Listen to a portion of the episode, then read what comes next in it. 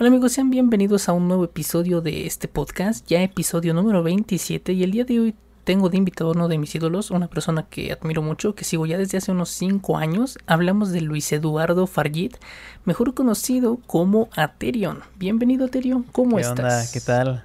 Pues muy bien, muchas gracias. Qué bueno que se nos, se nos hizo después de un rato de problemas técnicos, pero qué onda. Me da gusto.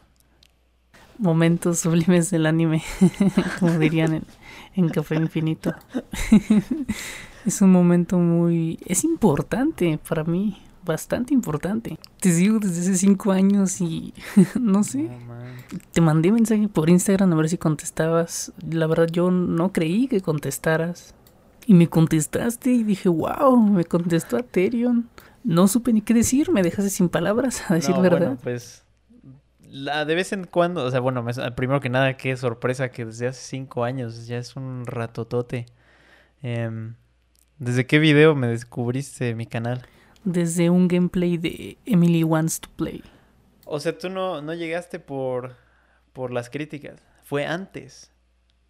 Primero llegué por un gameplay, eh, era de terror, el de Emily Wants to Play. Oh. Sí, era de terror y en unos seis meses, no sé cuánto tiempo pasó, cuando subiste una crítica dije, lo he visto antes, pero no, no, no recuerdo su cara.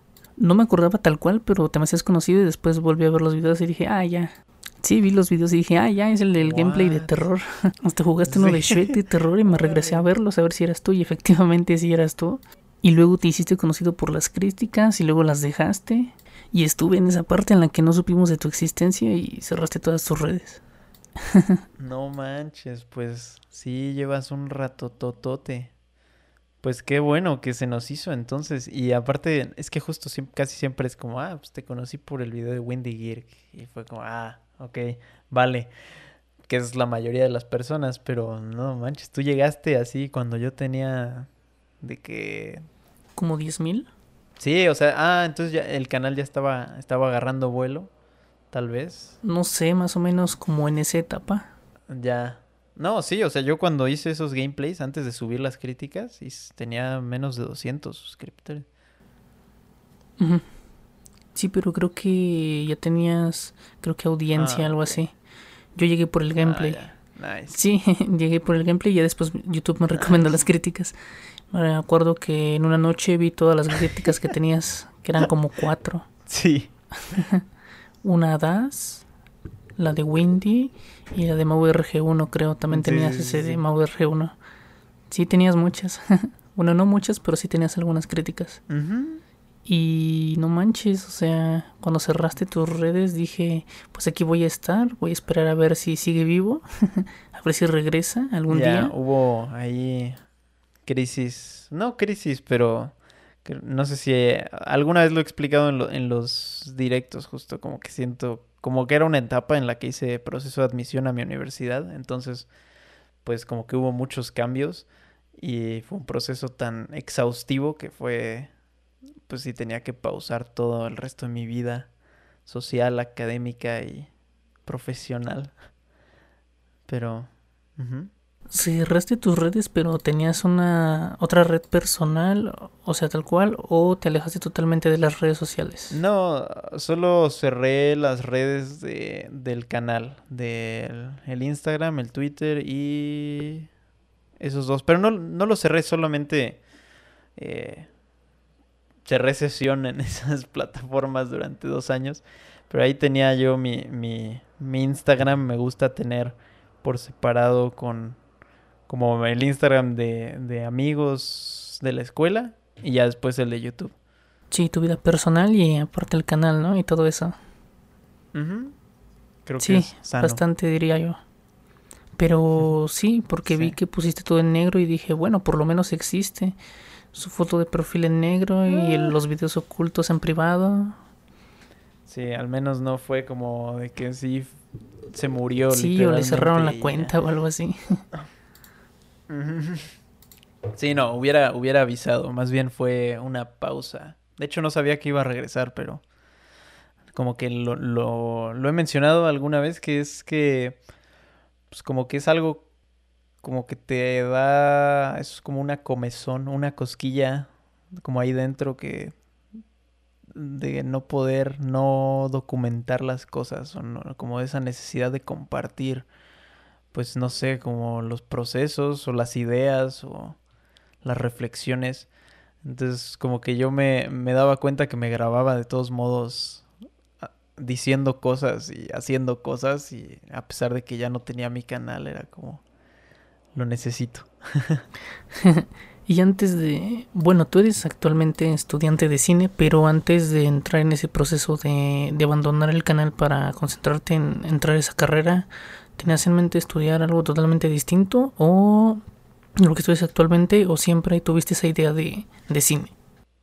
Mm, no, eh, yo sí, desde muy pequeño ya quería estudiar cine. O sea, fue como tuve la gran suerte de que no tuve crisis de carrera justo antes, cuando ya todos les dicen como, a ver, ¿qué carrera quieren elegir? Y todos empiezan con las crisis. Yo desde la primaria, yo creo ya tenía ganas de estudiar cine, pero lo decía de broma, ¿sabes? Es como ese de que dices, ah, sí, voy a ser astronauta, lo que sea. Como que son carreras un poquito más surreales, o bueno, al menos yo la veía así, como poco alcanzable, y ya después dije como, no, sí, mejor me voy a dedicar a algo que me deje, pues, para vivir. Y entonces me, me enfoqué a ingeniería en computación, era según yo lo que iba a estudiar. Pero un amigo que está estudiando música ahorita, platiqué con él y me dijo como, no, ¿qué estás haciendo? Estás menso. O sea, si tú quieres cine, ¿para qué vas para allá? Y creo que gracias a él estoy estudiando cine, de hecho. Ajá. ¿Se podría decir que ese fue el punto clave para que tú decidieras estudiar cine? ¿O en qué momento, bueno, qué situación te llevó a querer estudiar cine? Ah, ya, pues desde, desde chiquito es la historia clásica, es, es chistoso porque lo escuchas mucho al inicio de las clases como de ¿por qué están aquí? muchos decimos lo mismo que es pues que mis padres tenían una cámara con la que documentaban sus viajes. O sea, de que íbamos a Acapulco, se llevan la cámara, ¿no? Y yo siempre la acaparaba, yo siempre les decía como, yo, yo quiero tomar las fotos del viaje o yo quiero grabar. Y ya después como descubriendo los programas de edición y obligando a mis vecinos a actuar en cortitos y así, como que se fue desarrollando, pero empezó con la cámara de mis padres. Bueno, pues en algún video tú dijiste que específicamente estudiar cine no es ser director y eso realmente es obvio, pero tenemos puestos como el productor, el director, el guionista, el director de fotografía, el director de arte, el de sonido y el montajista. Pero eh, tú en qué rama sientes que te podrías desempeñar mejor o cuál te gustaría trabajar? Hmm. Ya, pues la, o sea, obviamente todos queremos dirigir cuando entramos a estudiar cine, sí. Pero, bueno, la mayoría. Em, pero a mí me late mucho el montaje también, en la edición. Como que ha sido algo que llevo haciendo ya tantos, tantos años que te termina gustando. Y empecé a descubrir como la teoría de eso y, todo, como lo que se ha escrito sobre el montaje. Y es muy, a mí me parece muy pues apasionante, como es como el proceso final de reestructuración de la película, o sea, en donde eh, alguna vez justo escuché esta frase de que pues cualquier conjunto de videos, cualquier eh, pues sí, película, si la editas bien, o sea, si sabes editar, cualquier conjunto de videos puede salir algo bueno. Entonces, a mí me gusta mucho pensar eso, con que el montajista tiene un rol muy, muy grande de creación. Recuerdo cuando convertiste tres emojis recientemente en un corto. Me sorprendió cómo cambiaste, o sea, yo pensé que ibas a hacer los cortos tradicionales que normalmente haces, los que has hecho, empezando por el de Watch Your Head, que era un cortometraje donde tenías una canica en tu cabeza y no la podías sacar. sí, sí, sí, es mi primer corto. Desde ahí desde ahí empezaste a hacer otros cortos. Y yo me imaginaba que ibas a hacer algo así con los emojis. Que tienes como título en el canal, pero lo hiciste diferente, lo hiciste como maqueta, lo hiciste con cajas de leche de nuez, hiciste un edificio, creaste cine con eso. Y en parte no es tal cual stop motion, pero Ah, me gusta ese tipo de animación de stop motion. Y me gustaría saber si a ti te gusta o lo has practicado o te gustaría intentarlo, practicarlo en el canal o hacer algún corto con stop motion. Sí, no, pues me es algo que a mí me interesa muchísimo ahorita justo aquí fuera de cuadro tengo mi ciudadcita de cartón. O sea, yo soy muy fan de las maquetas y de los títeres y de lo como la simulación en pequeño de la realidad eh, externa. Y como tú lo mencionas, justo no necesariamente es animación, pero es como, pues sí, usar maquetas. Entonces, mm, no sé, sí, he hecho animación un par de veces. Tomé un cursito de animación experimental que disfruté mucho. A raíz de la, la Casa Lobo, que es esta película chilena que me voló la cabeza, no sé si la hayas visto. No. Ah, pues te la recomiendo. No, pues es, es un peliculón, es, es una película de chilena que es como un cuento, un cuentito de hadas. Bueno, como una historia que te está narrando, un cuentito. Y está hecha con un montón de materiales, o sea, de que con cartón, con resist, o sea, con cinta de masking tape y todo y se ve, o sea, y de, repente los personajes tridimensionales pasan y se hacen bidimensionales en una pared y entonces ahora se, se, hacen como con pintura en la pared y después salen otra vez de la pared, o sea, es como muy experimental, muy híbrido con muchos tipos de animación y a mí me gusta jugar con pues con los objetos y con lo chiquito y me la, no sé, creo que hay como mucho juego y mucho... Como que es un elemento mucho mayor del juego, más que de... de pues sí, de la dirección de actores. Hay mucho potencial creo en ese apartado, ¿no? No recuerdo la, el nombre de una película, pero salía ya que era un esqueletito, que creo que se llamaba La novia, algo así. El cadáver de la novia. Ah, exacto, el cadáver de la novia. Fue hecha con maqueta, los personajes eran pintados, y cuadro por cuadro hicieron la película. Sí, stop motion, justo. Una película que me gustó un montón. Creo que ha sido a Cineteca porque te queda cerca. Tengo entendido. En la Ciudad de México, sí. acá está. En... Sí. Te queda súper cerca, supongo, la Cineteca. Y estando en la Ciudad de México, supongo que te queda cerca la Cineteca. Y yo he ido algunas veces y una película que me encantó mucho fue la de Isla de Perros, que al principio no tenía como que tanto, tanta promoción y después se hizo algo conocida, pero no sé si tú la hayas visto. Sí, de este director de cine, eh, ¿cómo se llama? Wes Anderson. Él trabaja mucho con eso. Es, tiene un par de películas de animación y esa es una de ellas y me gusta mucho cómo se mueve el pelo de los perros, ¿no? Es muy bonito y muy detallado. Tiene una escena que me fascina, que es donde hacen sushi. ¿Te acuerdas? Sí. Es bellísima, ¿no? Como empaquetan el sushi y le ponen como el, así el, la pizquitita de veneno. Se ve, fue un estilo de película que yo nunca había visto, nunca había presenciado, nunca me había dado ese tiempo de cambiar al cine, o sea, del cine hollywoodense, de todo eso que estamos acostumbrados a ver, a pasar a, otro tipo de películas. Y creo que está muy chido que en Ciudad de México tengan esa cineteca. Eh, ya que por así decirlo, cine que no es tan comercial. Y tiene, no sé, o sea, tiene de todo. Son unas perspectivas muy diferentes a lo que estamos acostumbrados a ver, lo que normalmente ves en algún cine convencional. Sí, y creo que, por ejemplo, ahorita que lo mencionas, pues lo más común o normalmente se percibe la animación como para niños pero creo que es interesante pues explorar o conocer que hay otro tipo de animaciones que también, que no necesariamente son para niños. Entonces, em, pues sí, la, la cineteca por otra parte. Sí, no, pues yo antes lo que hacía con mis amigos era de que íbamos a la cineteca y sin saber, sin leer la sinopsis de las películas, vas y te metes a la primera peli, a la siguiente película que vayan a proyectar en el día.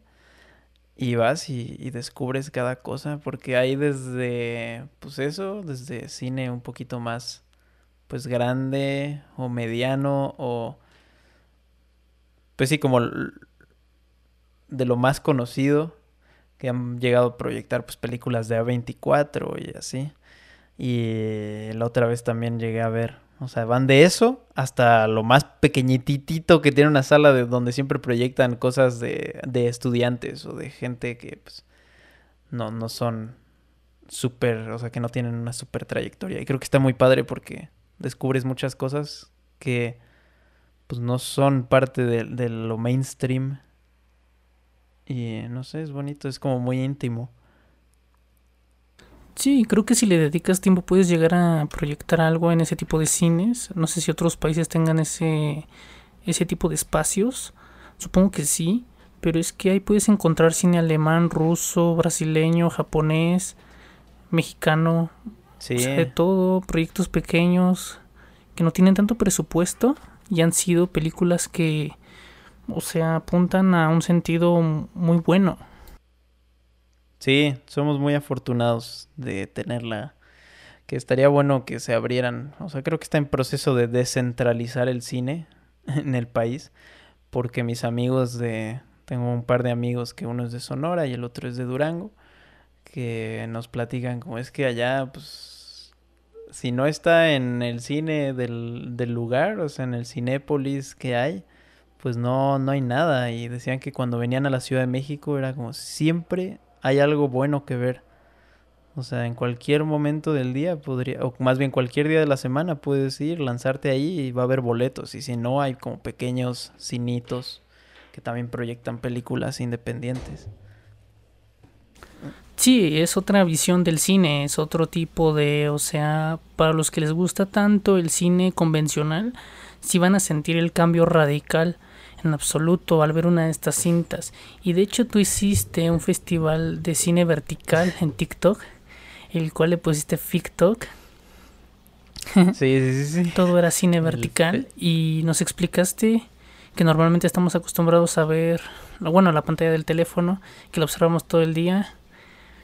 Y ahí incluso hay espacio que no aprovechamos a los costados que podríamos aprovecharlo de forma vertical y me gustó esa propuesta y el festival estuvo bueno. Sí. De hecho mandé mi corto, no estuvo tan bueno la verdad, pero Ah, fue ¿cuál uno fue? de... Era como una ventanita. Era como una ventanita ¿Y qué ocurría? y era una era una voz en off y varias cinemáticas. Hmm. Seguro lo vi porque los vi todos, todos y cada uno, pero no me acuerdo específicamente. Fueron tantos que Como 400 y fue un ratote. participaron tantas personas que salió bien todo esto. Sí, estoy muy satisfecho. Mm, Pues justo ahí la propuesta de, del cine para celular, más que, porque muy seguido se dice como, no, sí, pues puedes hacer cine con tu celular. Pues sí, pero todos cuando hacen cine con su celular, bueno, siempre todas las propuestas han sido horizontales. Y pues aquí la lucha era a favor de ver cine en la pantalla chiquita, ¿no? Como que ya casi, más ahora en la pandemia, pues, ¿cuántas películas hemos visto en salas? Y en la historia así de, de un ser humano, pues cuántas películas, bueno, de un ser humano contemporáneo, cuántas películas ves en Netflix a diferencia de cuántas ves en una sala de cine. Y mm, yo escuchaba justo ahí un poquito la justificación, es que el concepto de, pues la, bueno, más bien, pues estos, no sé, o sea, justo de que pasamos tanto tiempo en la pantalla del celular que, pues tratar de colocar contenido cinematográfico ahí podría ser un ejercicio interesante. Y recuerdo bien la furia de David Lynch que dijo que tanto trabajo con cámaras costosas y todo eso para que la termines observando en tu celular. Está hecha por una pantalla enorme y la terminas viendo en tu celular. Siento que lo sintió como desperdicio, ¿no? Sí, sí, sí, sí, que dice como cuando tú ves una película en tu teléfono, no estás viendo la película, súper enojado. Pero es como, entonces yo cuando he de haber visto, o sea, o en tu computadora también dice justo. Pero es que los clásicos, esos que ya pasaron, ya no los proyectan en salas de cine, pues ¿dónde los vemos, no? O sea, siento que el, pues a quien le gusta el cine, todas las buenas películas, o al menos las mejores películas que ha visto, lo más probable es que hayan sido en su computadora. Y ahora cuando creo un video tengo que tener en mente que no, no solamente lo van a ver en un teléfono, sino también en la tele, en alguna tablet. Y ahí cuido más la calidad porque si digo, ok, en el teléfono se ve bien, pero yo lo abro en una pantalla completa porque de hecho tengo como monitor una televisión como de 22 pulgadas. De hecho monitor no tengo. Entonces abro toda la ventana completa del video para observar que no se vea mal y ya con que se observe bien, es, digo, bueno, ok, está listo para un televisor.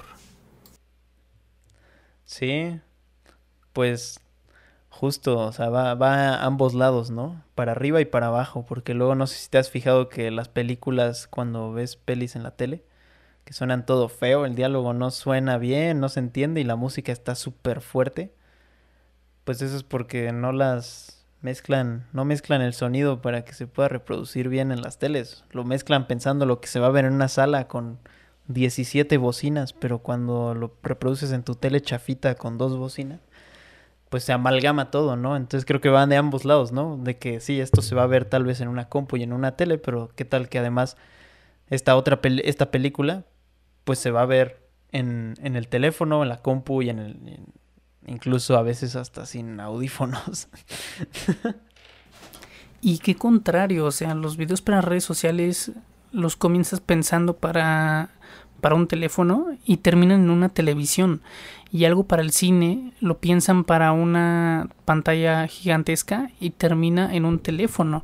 Creo que ahí es como que algo raro que pasa con el espectador. Sí, creo que, más bien creo que tenemos demasiado como mmm, santificado el cine. O sea, lo tenemos en un pedestal muy alto. Cuando pues en esencia es todo lo audiovisual, ¿no? O sea, yo, a mí me gusta más amalgamarlo todo. De que cualquier producción audiovisual se vale. Si yo lo que hago no se llama cine, pues me da igual. Yo lo que hago es video y punto. sí está demasiado raro. Muchísimo. Y ¿Viste Satan, Tango, una película que duró cuántas horas? ¿Trece? Siete, horas y media. Siete, siete horas. Sí. Wow. ¿Qué?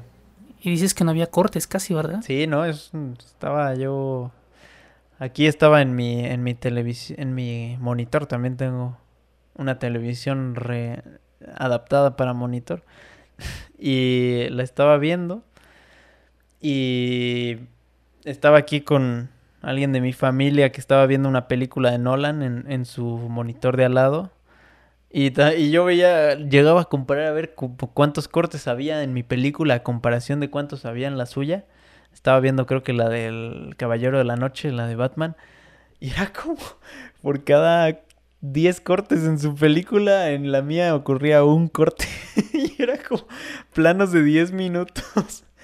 Pero no, bueno, o sea, uno piensa como peli de siete horas, que flojera, ¿no? Pero incluso creo que fue un ejercicio meditativo, o sea, es un, como correr un maratón, ¿no? ¿Quién diría, pues sí, que flojera echarte eso? No es algo que haces todos los días, no es algo que haces, es algo que haces más bien una vez al año, cada dos años, pero pues tiene sus consecuencias, ¿no? en este caso, una, una epifanía. sí, sí, sí. Eso. Es que está estaba raro porque yo vi el video de cuando lo viste y cuando normalmente alguien sale de bueno, en una escena en el campo de la película Santantango y sale este personaje de una casita y se va corriendo hasta la cámara ya no lo alcanza a percibir. Y eso en un estilo de cine más comercial hacen como desvanecimientos, efecto de desvanecimiento y aceleran la toma o hacen el recorte y aunque la toma dure mucho lo recortan. Y en cambio en esa película dejaron todo el fragmento desde que salió hasta que desapareció hasta que la cámara ya no lo alcanzaba a percibir por la niebla. Y así era toda la película prácticamente.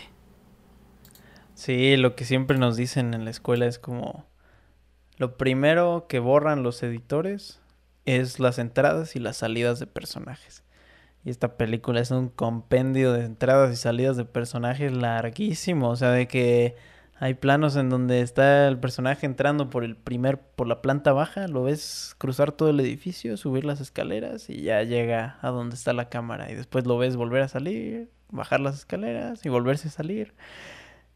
Pero pues creo que justo es parte de la propuesta, ¿no? De pues hay que dejar de fijarnos en, en lo pues en pura acción, acción, acción, acción, sino pues en el tiempo, ¿no? Porque también ocurre algo en ese trayecto por las escaleras.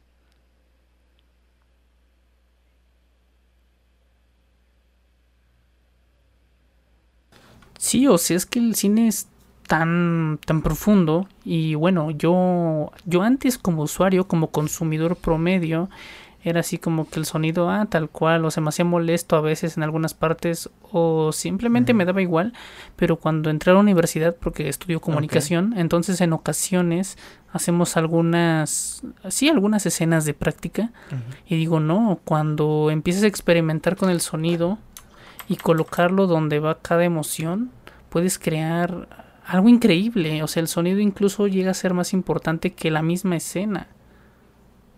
Sí, pues lo que siempre dicen, ¿no? De que puedes ver un video con mala calidad de imagen, pero buen sonido, pero al revés, no funciona. O sea, no. Es más difícil de ver un video con buena calidad de imagen, pero pésimo sonido. Y.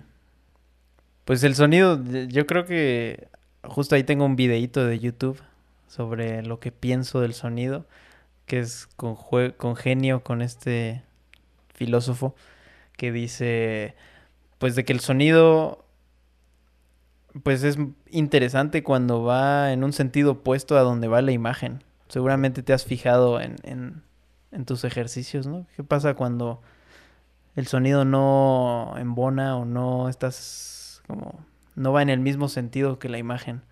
Pues como que empieza a haber ahí un juego más con la imaginación y con la transformación de la imagen. Y algo súper complejo es que, bueno, aprendí, o sea, cuando alguien no está metido en eso simplemente no le entiende, pero ya cuando te entras en esto, sabes que el audio se debe de grabar aparte y te parece algo extraño. Cuando empiezas se te hace algo, algo raro, ¿no? Porque de por qué lo voy a grabar aparte si la cámara tiene micrófono. Pero luego te das cuenta de que a la hora de realizar la obra, el audio, grabarlo aparte, cambia totalmente todo, cambia, le da una calidad preciosa a todo. Y ahí tienes que. Y empiezas a experimentar con problemas de sincronización. Y los presenté yo, o sea, hablaba y no se escuchaba nada, o yo hablaba y se escuchaba la voz de una chica, y yo de no, este, lo corté mal, o ya me desesperé y tenía que empezar de nuevo. Chale, sí. No, bueno, y eso de la sincronización, te cuento ahorita que estoy trabajando en un documental como editor.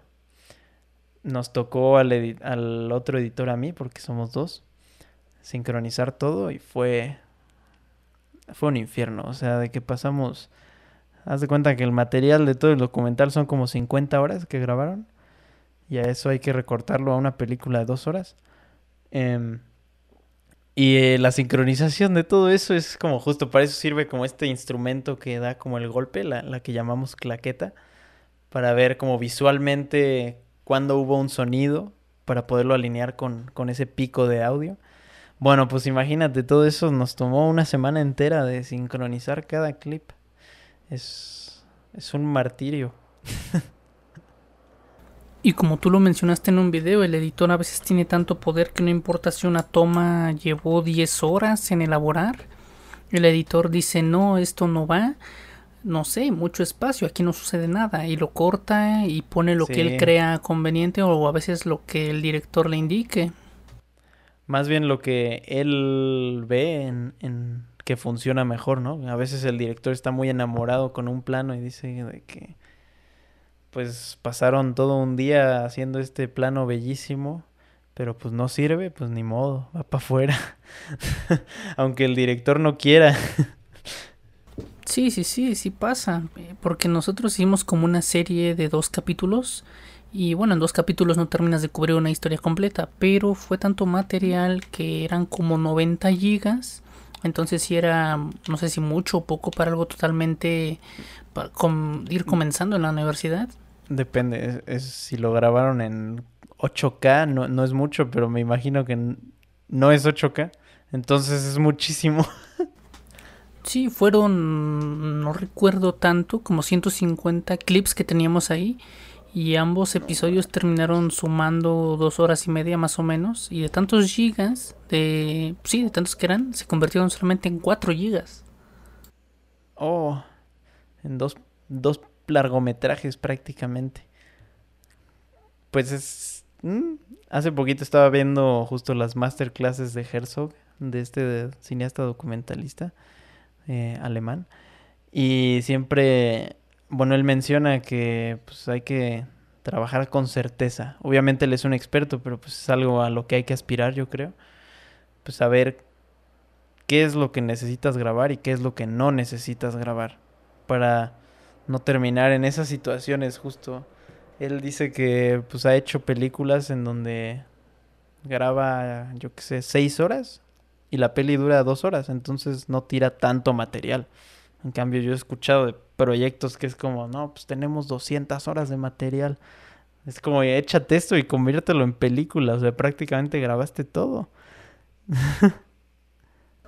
o, o cuando quemaron una casa solamente para una escena de 10 segundos.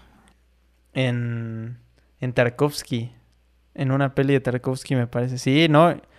No me acuerdo en qué video la mencioné, pero ¿Qué crees? O sea, justo esa escena lo hicieron dos veces porque la cámara dejó de grabar a medio...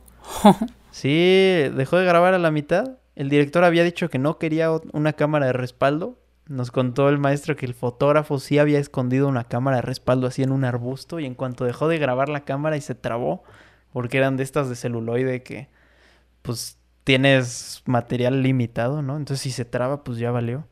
Entonces así se lanzó el fotógrafo al arbusto a agarrar la cámara, la, de repuesto que tenía escondida y la sacó y siguió grabando. Pero tuvieron que volver a construir la casa para, para volver a hacer el plano. Y duró poco, ¿no? Creo que realmente no duró mucho en la película. ¿O sí?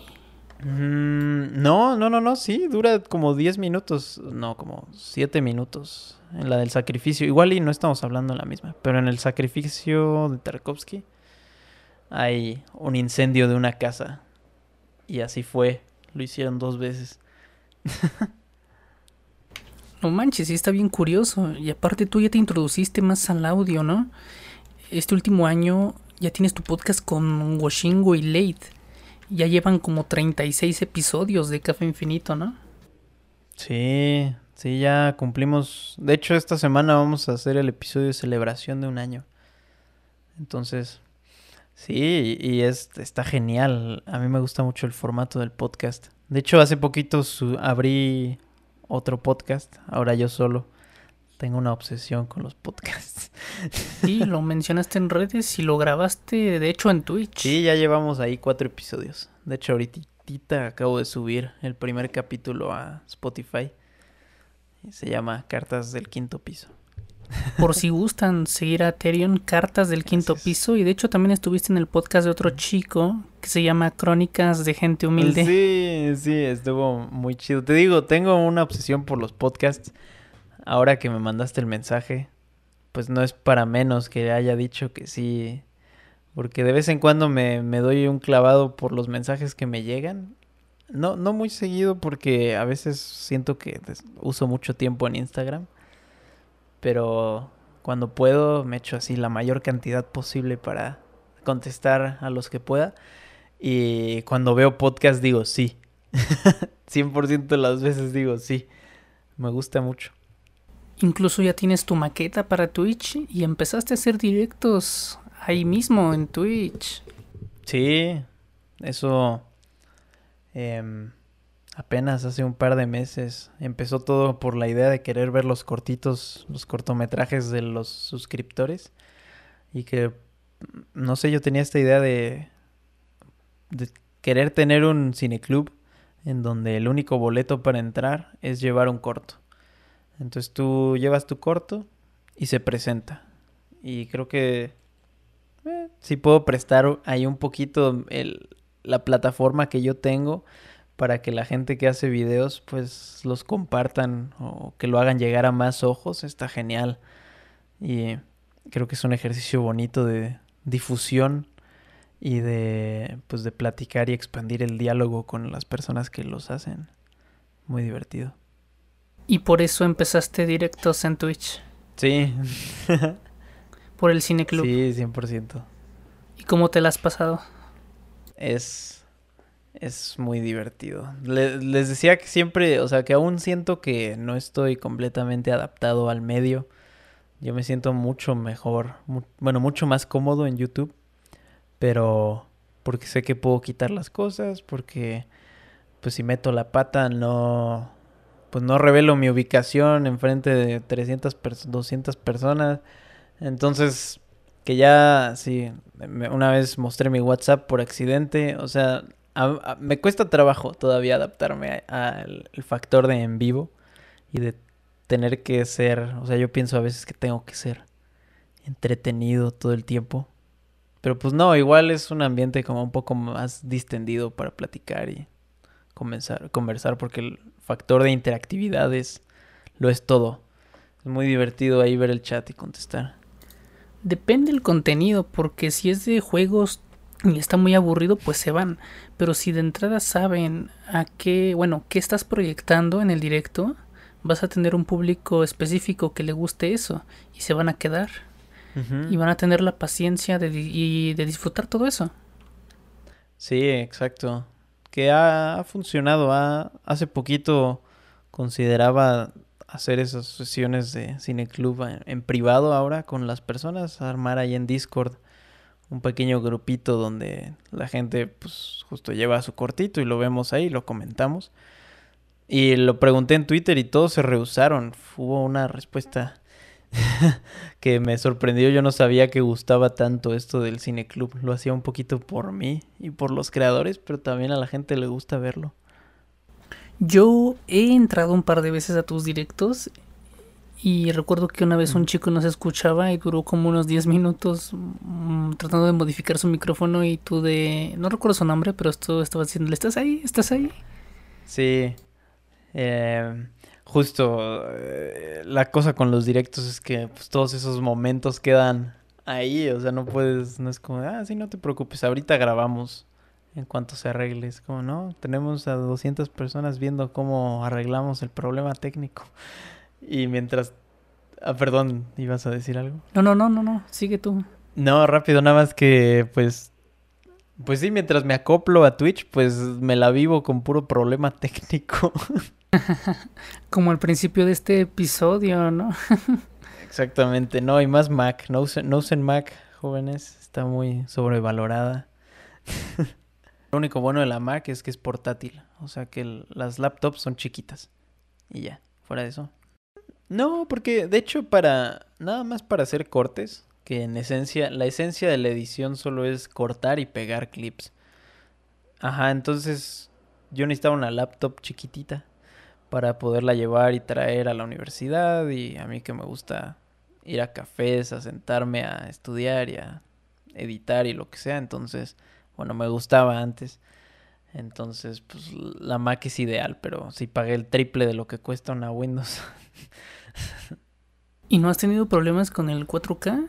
Eh, de que te toque editar 4K, porque a veces a mí sí me han surgido algunos problemas en ocasiones. No, mira, ahí te va un tip. Cuando edites 4K, nunca, nunca editas directo los archivos 4K.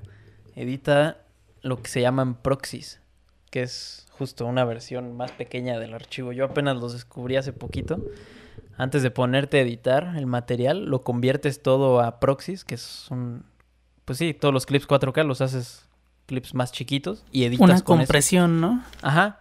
Y editas con esos.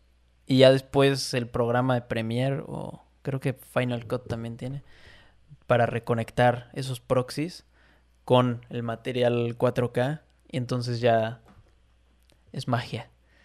No tienes que editar tan pesado una compresión de previsualización, ¿no? Lo mismo pasa cuando estás editando, de que tienes la opción de total, medio, cuarto, para que no se te trabe cuando estés editando y puedas, no sé, la computadora ahorre algo de recursos. Yo siempre edito en un cuarto. Es, eh, prefiero editar rápido que ver bien las cosas. ¿Y nunca te ha pasado de que lo termines exportando a cómo se ve? no, No, no, no, no, pero sí me ha pasado que lo exporto y lo veo en una pantalla grande y digo, se ve horrible, ¿qué es esto? Porque seleccionas todos los, crees que todos los clips son buenos y de repente están todos fuera, fuera de foco y así.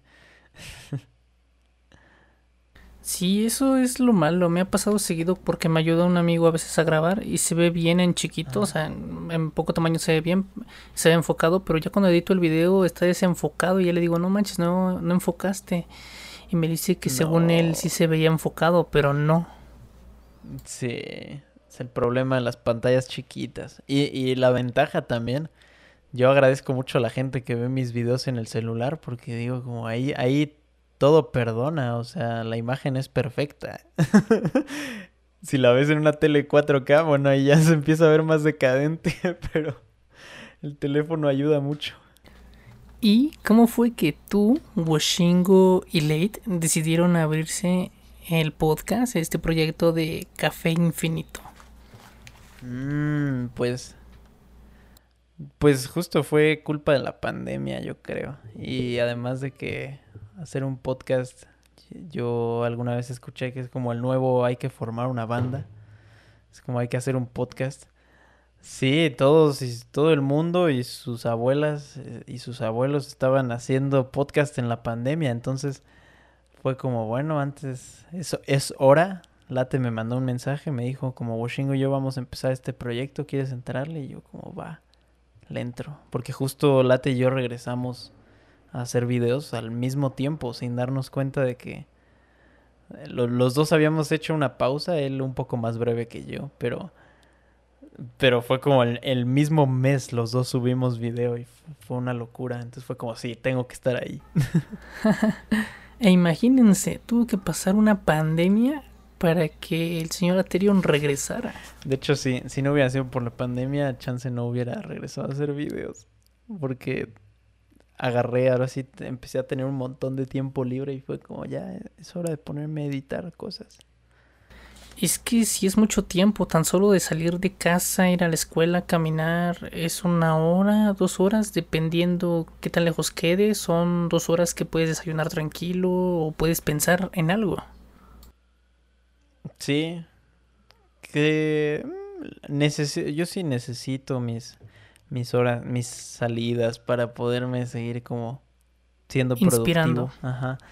Pero bueno, pues ya un año ya lleva a uno a acostumbrarse a trabajar y a ser creativo desde el encierro. Entonces sí, pero pero sí ha sido ha dado mucho tiempo. E invitaron a su podcast Café Infinito a Ari Gameplays bombazo. Sí. Estuvo divertido, sí, ya hemos estado tirando cada vez más. O sea, primero queremos invitar pues a los que son amigos nuestros, que es la bolita de Pueblo, de Mao, Uriel, Ari, Juan, pero ya un poquito abriendo la, la burbuja, habiendo terminado con ellos pues podremos, y de hecho ya dentro de una, un par de semanas tenemos planeado un invitado que ya va más allá de, de todo lo que hemos hecho y de todas las personas que hemos traído. Entonces va creciendo.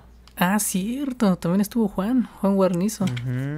Sí, no, o sea, ya hemos traído personas bien potentes. Luna. Y sí, Juan Guarnizo de pronto creció bastante, muchísimo. Sí, no, bueno, Juan que es como de los top. Eh, es el, el streamer más grande de México, ¿no? Es lo que tengo. Sí, ya, ya lo es. Qué locura, qué locura. Y Late va para allá, ¿eh? No, no te creas, en un, en un par de... Sí, yo sí lo veo en un par de años, en un año ya.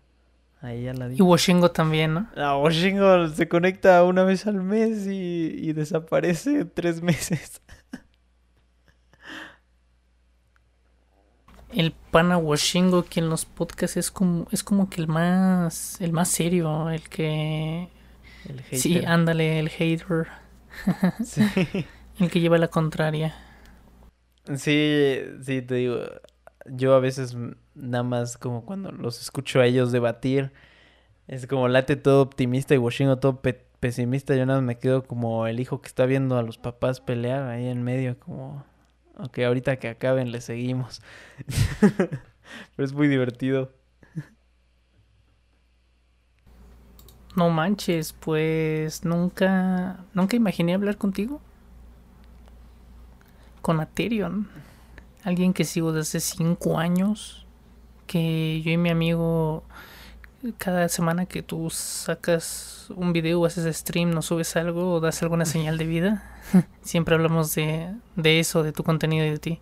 y de los videos de antes y todo eso. No, pues qué chido. No, qué bueno. Muchas gracias por invitarme. A, muchas gracias a ti por invitarme. Y pues espero seguir haciendo cosas. Bueno, espero te siga, te gusten los videos que están por venir y pues cualquier cosa, ya sabes, acá andamos. Como comentaron, ¿no? Hace rato vi el video del sándwich.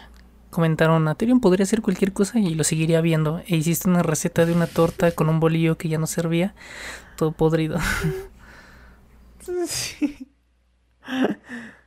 Sí, siempre me da mucha risa ese tipo de comentarios porque pues es, como, no, no, eso no es real. o sea, además yo, yo, lo hice, lo hice entretenido, pero literalmente sí iba a ser un video de yo durmiendo, de yo haciendo alguna tarea mundana. Y dije como, bueno, mejor parodiamos ese tipo de mensajes y, y saco un video chistoso de ahí. Y no, hiciste un sándwich Montecristo. Vegano. Vegano. y la maqueta que tienes, bueno, que siempre sale en Twitch, ¿tú la hiciste? ¿Cuánto tiempo te tomó hacerla? La, la de aquí, la ciudad. Yo no la hice, la hizo una amiga que estudia artes visuales. Ahí ella estuvo dándole y le salió súper bonita. Se tardó como un par de semanas. Intentaste, intentaste animar, ¿no? Como el viejo estilo. ¿Querías que caminara una personita cuando llegaran las alertas de Twitch? Sí, fue, fue una odisea. Qué bueno que se convirtió en video todo eso porque me dio mucho gusto, pues, que creo que es lo que he ido aprendiendo sobre los videos, pues, a documentar los procesos, ¿no? A, mostrar que las cosas no salen a la primera y que, pues, hay que trabajar para que salgan bien. Que, no sé, eh, no sé, eso. Y lo, ya al final no me convenció mucho la idea, entonces ya no lo hice. Y estás trabajando en una propuesta de un largometraje, ¿no? Que mencionaste en Instagram hoy. Que lo ibas a mandar, no, fue ayer. Sí, ayer, ayer, ayer. ayer. Fue ayer. Ya no sé en qué día vivo. y vi que lo ibas a mandar a, aprobación, por así decirlo, para ver si te prestaban el presupuesto, a ver si lo financiaban para que se llevara a cabo. Sí, em, justo eh, ahí en los en el podcast que tengo Cartas del Quinto Piso, ahí mencionaba que quería empezar un proyecto de largometraje y tenía guardado ahí una idea que se me había ocurrido en la pandemia. Y ahora que salió esta convocatoria me enteré justo un... Es una convocatoria grande acá en México que se llama FONCA, Fondo Nacional para la Creación de las Artes. Y como que no tenía planes de mandar y hace poco dije, o sea, la semana pasada dije como, no, mejor, mejor sí, mejor sí voy a mandar y así fueron tres días intensos de desarrollar el proyecto y de poner calendario y de justificarlo y todo y pues ahí salió, por eso ahorita sí estoy todo incoherente, disculpa porque no dormí mucho, espero no se note. No, ya, ya es costumbre. Desde que te tardaste como tres días en hacer, en, hacer un video, que no dormiste varias noches. Creo que fueron algunas, creo que fueron tres noches, si no me equivoco. Que tenías que hacer algunas cosas, que ah, tenías que mandar algo. El del corto, sí, sí, sí, sí. Justo tenía que mandar un trailer del documental que te digo que ando editando. Me pidieron trailer de que, bueno, ves para mañana. Y fue como, así toda la noche haciéndolo. Y pues sí, no me gusta desvelarme, la verdad, pero pues cuando es necesario no hay, no hay de otra. Y a mí sí me pegan bien duro, me da como cruda de desvelo de un par de días y ya después regreso. Y ya está, el podcast de Café Infinito ya tiene animación hecha por, por Dipo. Quedó muy chida. Sí. Sí, Late descubrió a Dipo en Instagram y yo creo que fue lo mejor que nos pudo haber pasado. Ah, es un súper animador. ¿Y la, la última la viste? La última animación. La que es en París. La que van caminando por la ciudad, ¿no? Las ramas de los árboles, unas ramas, un árbol. Ah, no, e-, ese es en Japón, pero la de esta semana. Ah, ¿es en Japón? Ajá, la de esta semana es en París.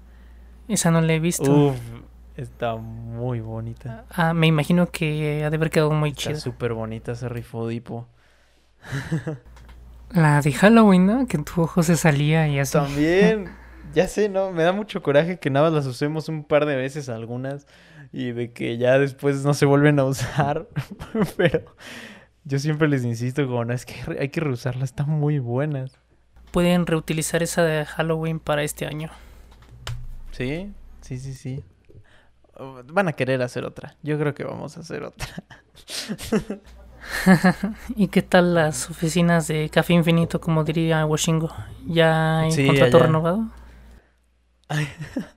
sí, son, son, son bien duros en las oficinas. Andan explotando al pobre Dipo. Sin paga. Mira nomás. Pero bueno, trabaja súper bien el Dipo. Dipo creo es de... ¿De qué país? ¿De Ecuador? Ah, se me olvidó de qué país es Dipo.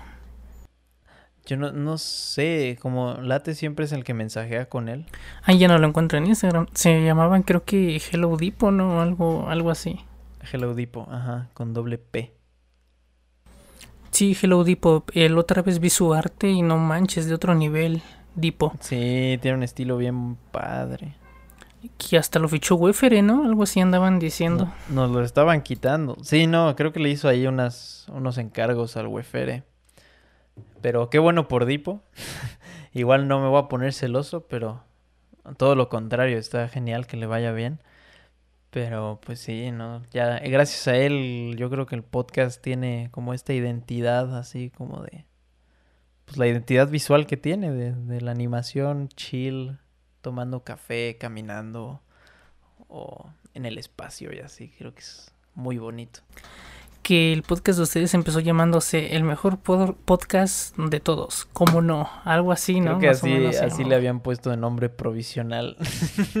sí, ya como por el episodio 3, creo, ya le pusieron Café Infinito. Sí, porque nos comentaron de, de, de la animación que estábamos tomando café durante una hora. Dijeron que, que no se les acaba el café o qué onda. Y fue como, oh, es verdad, no se nos acaba. Ajá. Sí, gran nombre. Qué chido, pana Terion. ya que la chaviza anda diciéndole pana a todo mundo, aprovecho para decir pana Terion.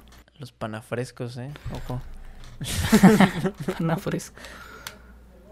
Pues bueno, querido Luis Eduardo Farguid, alias Aterion, ¿gustas compartirnos todas tus redes sociales para que te sigan? Sí, claro. Em, muchas gracias. Pues ahí me pueden encontrar en YouTube como Aterion con TH. Y en todos los demás lugares estoy como Aterionimus, porque ya existía Aterion. y sí, me lo robaron. Y pues sí, el podcast ahí nuevo que empecé de Cartas del Quinto Piso. Pero muchas gracias a ti por invitarme, más bien. Y estuvo muy agradable, me la paso. Te digo, disfruto mucho platicar y pues así de forma distendida en formato podcast. Muchas gracias a ti por venir. Ah, suena raro, pero era un pequeño sueño que tenía. No sé si esto... Ah, no sé, se siente chido. Lo digo porque... Sí, yo lo he sentido. Hago videos igual y, e incluso también directos de vez en cuando. Y cuando me comentan o veo un comentario así bonito de, de tenía mal día y vine a ver tu directo, pues se siente súper chido y como que eso te inspira a seguir creando, aunque sea solamente una sola persona, pero sí se siente muy bonito. Sí, no, y justo esa sensación se, se mantiene, o sea, creo que, no sé, es una tontería, pero YouTube parece un videojuego casi casi porque da igual cuántos números sean, como no los dimensionas pues al fin de cuentas como leer esos mensajes que son cualitativos más que cuantitativos, pues como que sí te hacen el día. Creo que, no sé, te digo, sí, la mejor sensación que he tenido ha sido el primer suscriptor que tuve en mi canal. Ha sido el mayor éxtasis. Y se siente muy bien. Pero bueno, serían mil dólares por, por la sesión. Te paso mi PayPal. Ah, sí, sí, sí, sí, claro, claro, pero, pero, pero fuera de, fuera de aquí, fuera de, fuera Ah, de la perdón, grabación. todavía no, todavía no cierro. Ah, ya, perdón. no, pues qué chido. Muchas gracias, Ethereum, te lo agradezco un montonazo, como dirían ahí en España. Y pues nada, ojalá en un futuro el famosísimo Ethereum quiera regresar a un nuevo episodio. Claro, sí, con gusto, tú dime. Pero muchas gracias. em, que estés muy bien y suerte con el podcast. Igual tú, Ethereum. Y ojalá en el próximo episodio nos cuentes cómo fue que te aceptaron tu propuesta de largometraje. Ojalá, ojalá estaría muy bueno, por favor. sí, dale. Pues te lo agradezco un buen, Ethereum. Muchas gracias por venir. Y pues bueno, chicos, mi nombre es Raciel Ramos. Este fue un nuevo episodio de este podcast. Y nos veremos en el siguiente episodio. Hasta la próxima.